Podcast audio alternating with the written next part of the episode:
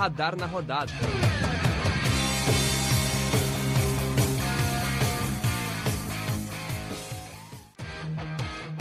Muito bom dia, boa tarde ou boa noite. Está começando mais um Radar na Rodada.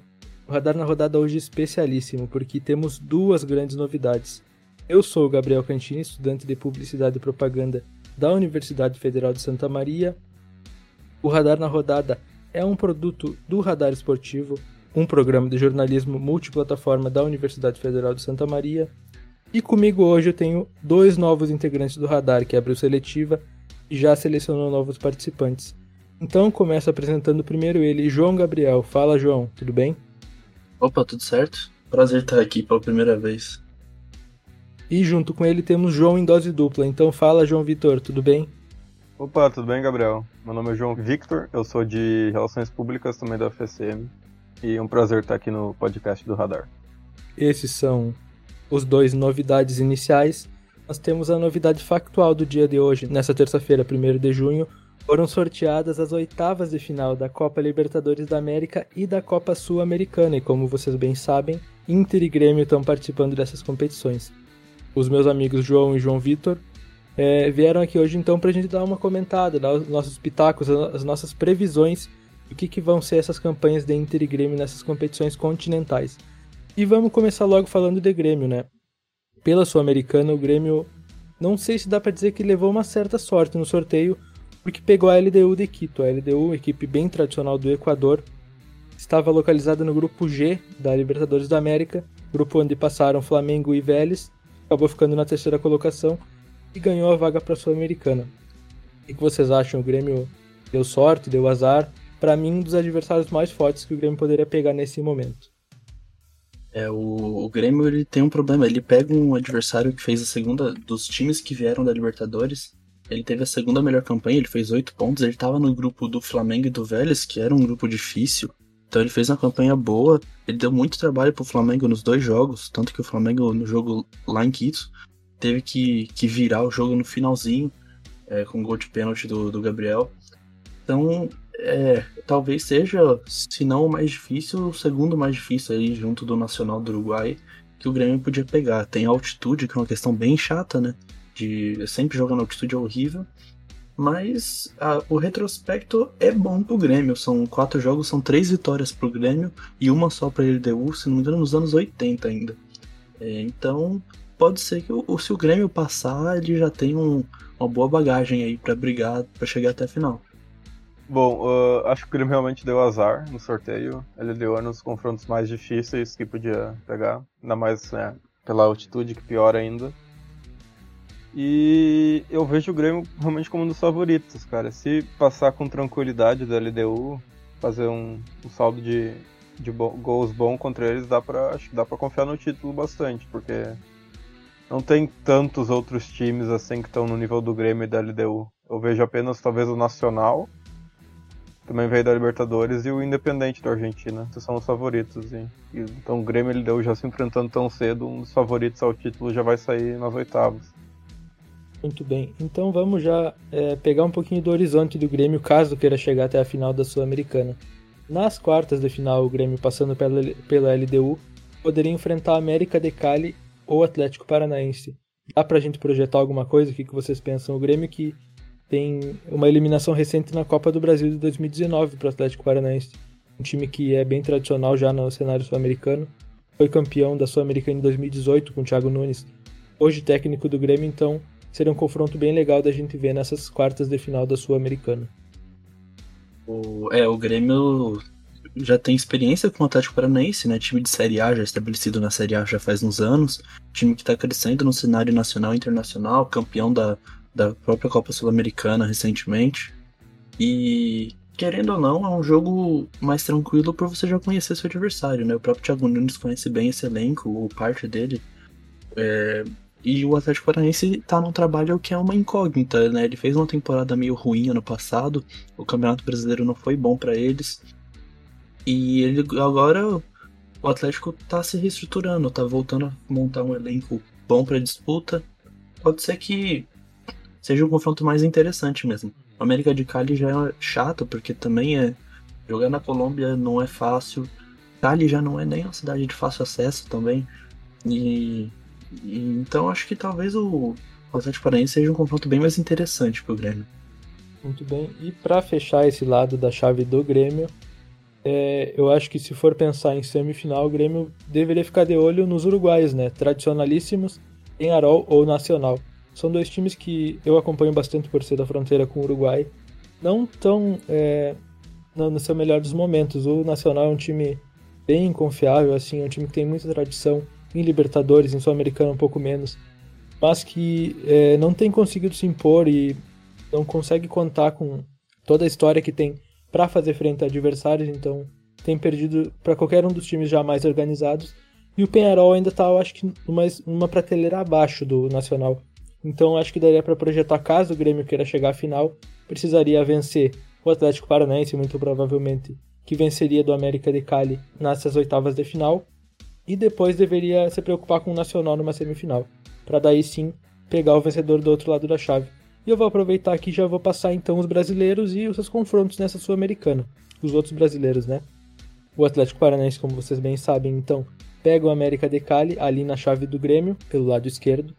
No lado direito da chave a gente teria RB Bragantino e Independente Del Valle, a equipe que eliminou o Grêmio na fase preliminar da Libertadores. Então é outro confronto bem interessante da gente assistir, talvez o jogo mais difícil e mais equilibrado dessa competição.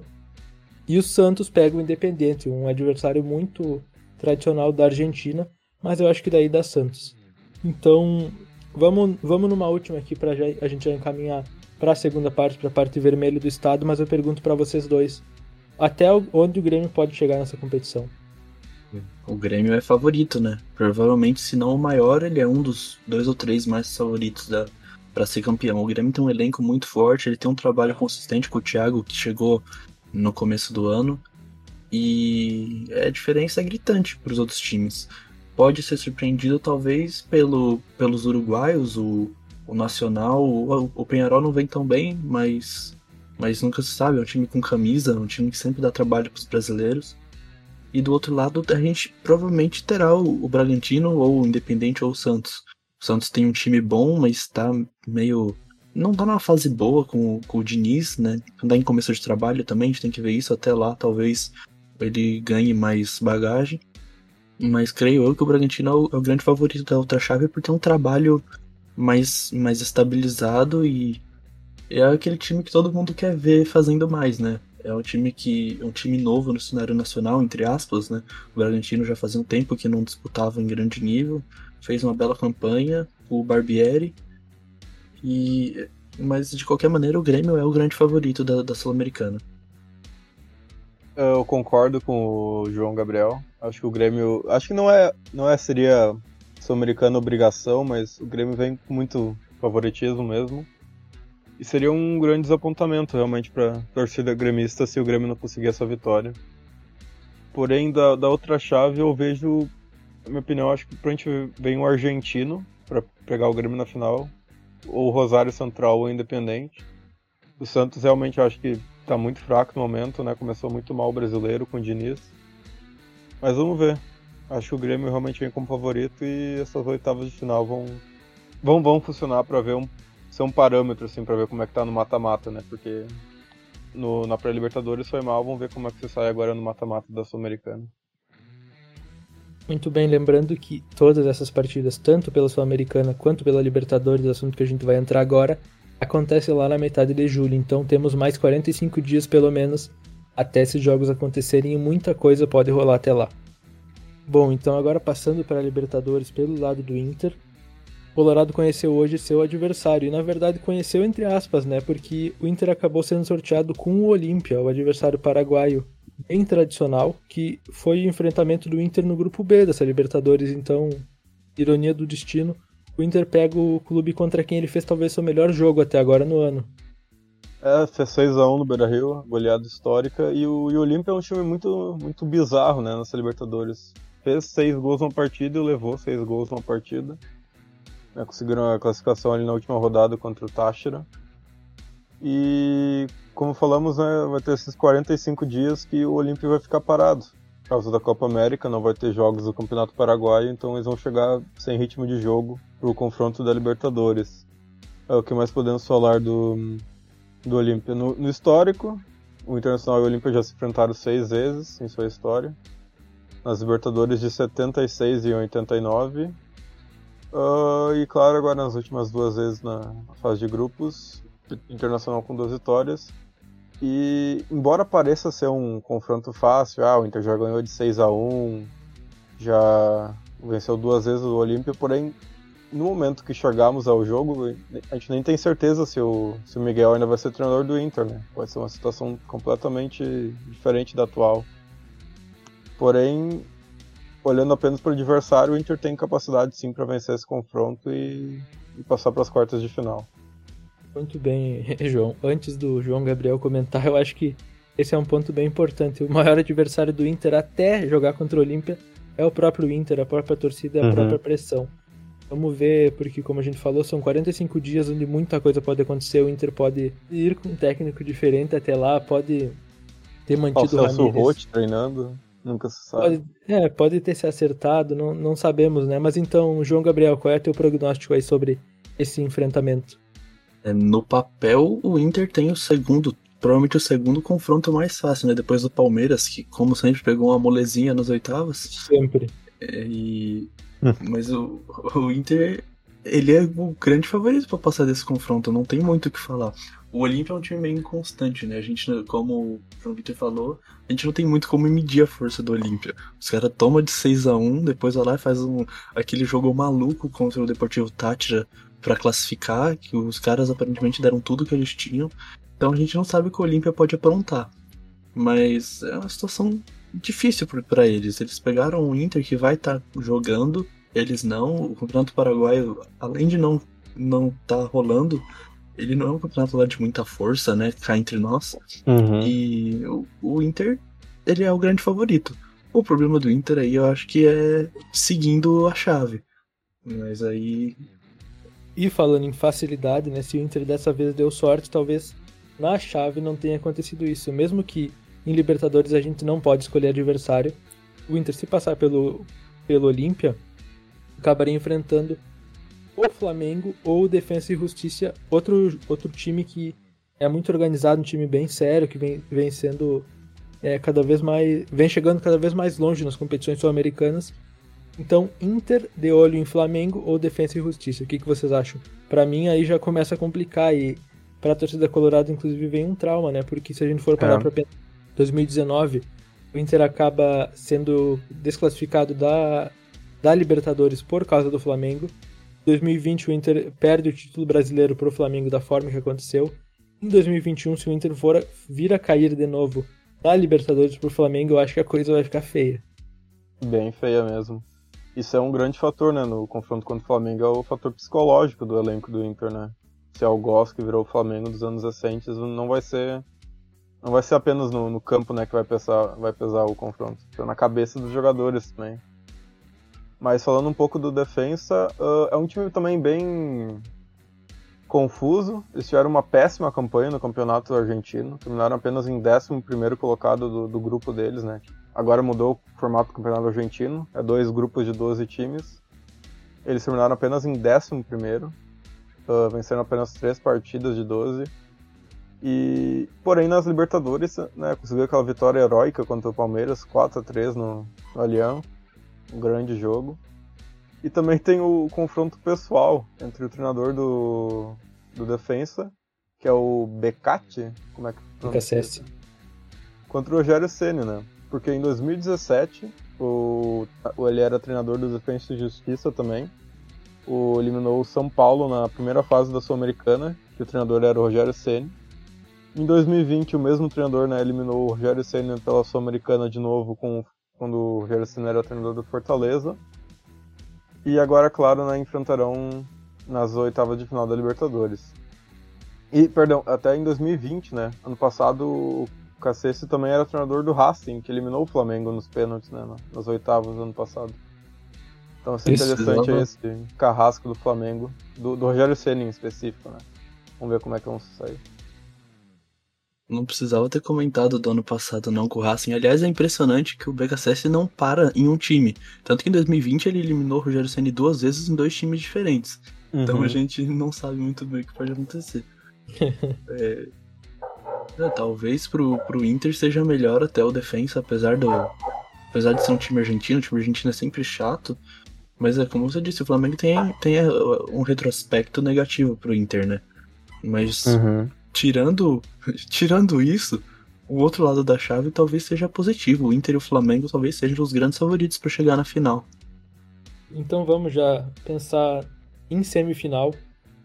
O Internacional teria que ficar de olho então em Vélez ou Barcelona de Guayaquil, que são os times que vêm fazendo boas campanhas. O Vélez me parece um time mais consistente e de mais tradição, mas o Barcelona a gente não pode esquecer que praticamente tirou o Santos da competição né, nesse ano, então teria outro adversário pesado.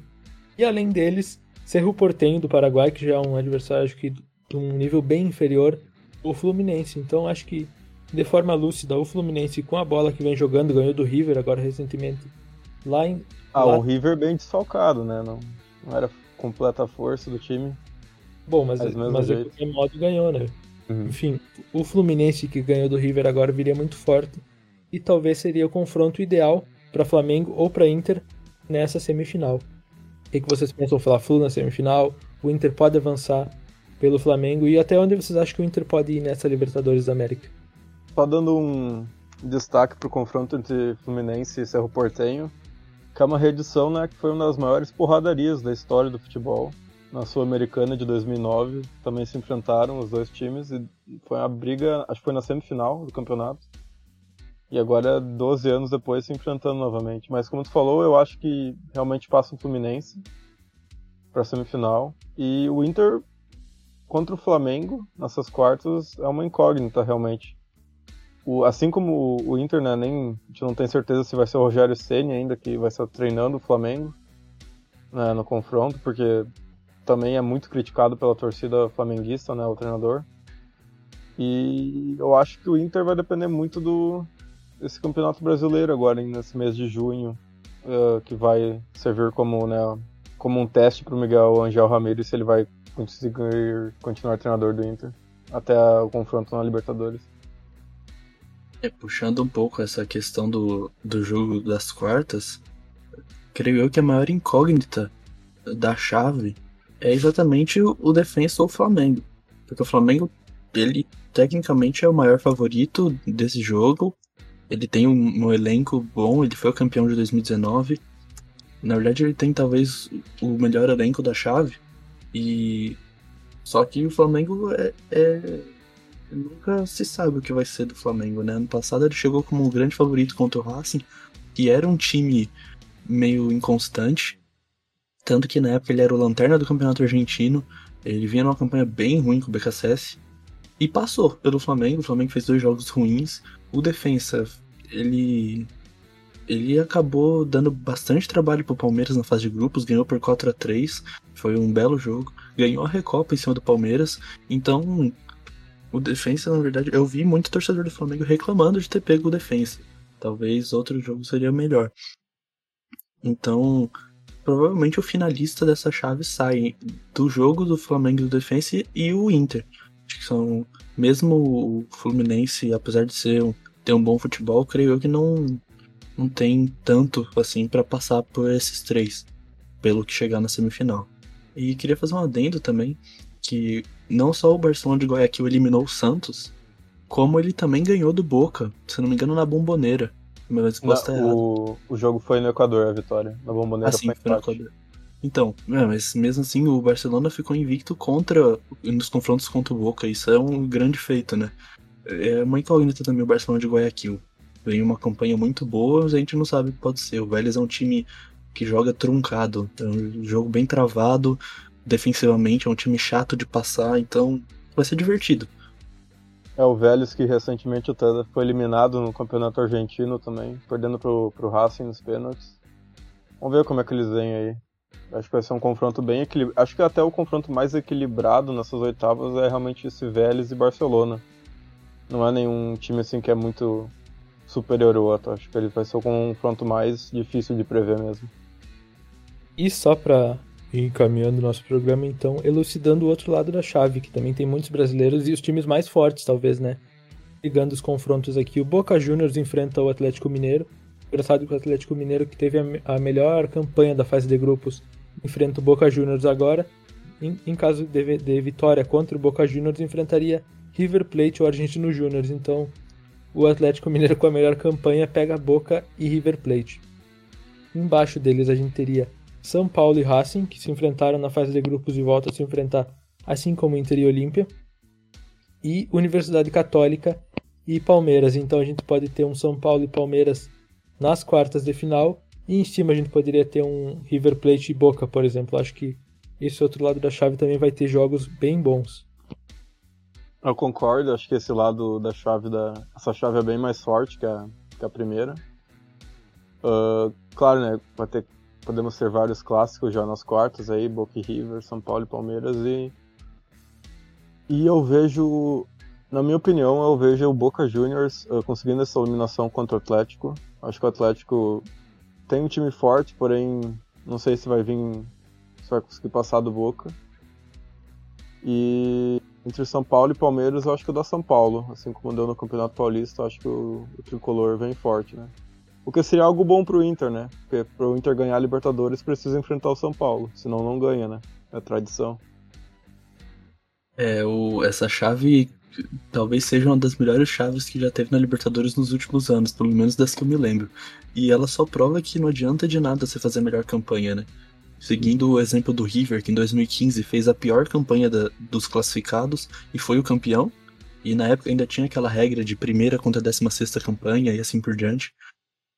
E aí o Atlético faz uma bela campanha, um grupo que não era o mais fácil, também não era difícil, mas não era o mais fácil com certeza, e com jogos consistentes, inclusive tendo uma goleada na última rodada. E aí pega, putz, talvez os, os dois maiores pedeiras de, de brasileiro em, em Libertadores, que são o Boca e o River Plate, né? O Boca nem se fala, a gente conhece muito bem a história, inclusive às vezes a história nem sempre na bola, às vezes no apito também, mas acontece, né? E eu acredito que o Galo consiga passar pelo Boca, que hoje não tá no momento bom, tá jogando um futebolzinho bem ruim, mas, bom, até julho é outra história. E só não acho que consiga passar do River. No outro lado da chave é curioso que o São Paulo tem uma freguesia com o Racing. O São Paulo não consegue ganhar do Racing, tanto que ficou atrás do Racing na própria fase de grupos. É outra reedição, assim como Inter e Olímpia, a gente tem a reedição do confronto da fase de grupos. Mas se passar, é um problema pro Palmeiras, que em choques reis, o Palmeiras só eliminou o São Paulo uma vez é, em campeonatos paulista. Em todas as outras, o São Paulo conseguiu passar. Então, talvez seja melhor pro Palmeiras torcer pro Tabu continuar e o Racing continuar ganhando do São Paulo. Mas de qualquer maneira, qualquer um que vier daí, é, a semifinal vai ser extremamente interessante, as quartas também. E é o, é o bom para os times como, principalmente para o Inter, né? É um lado bom. Você só pega tecnicamente uma grande pedreira dos favoritos. Isso é verdade, João. Bom, enfim, eu já vou agradecendo a companhia de vocês dois, João Victor e João Gabriel. Esse aqui foi um radar na rodada especialíssimo em função desse sorteio e encaminhamento das oitavas de final da Libertadores e da Sul-Americana. Muito obrigado pela companhia de vocês, guris. Obrigado também a todo mundo que nos ouviu até agora. Agradecer e mandar um abraço para a Flávia, que é a nossa editora e tem feito tudo acontecer. E até mais, muito obrigado, tchau. Uma honra ter participado. Muito obrigado e tchau. Olha, foi uma honra também. Muito obrigado a todos que, que ouviram até aqui.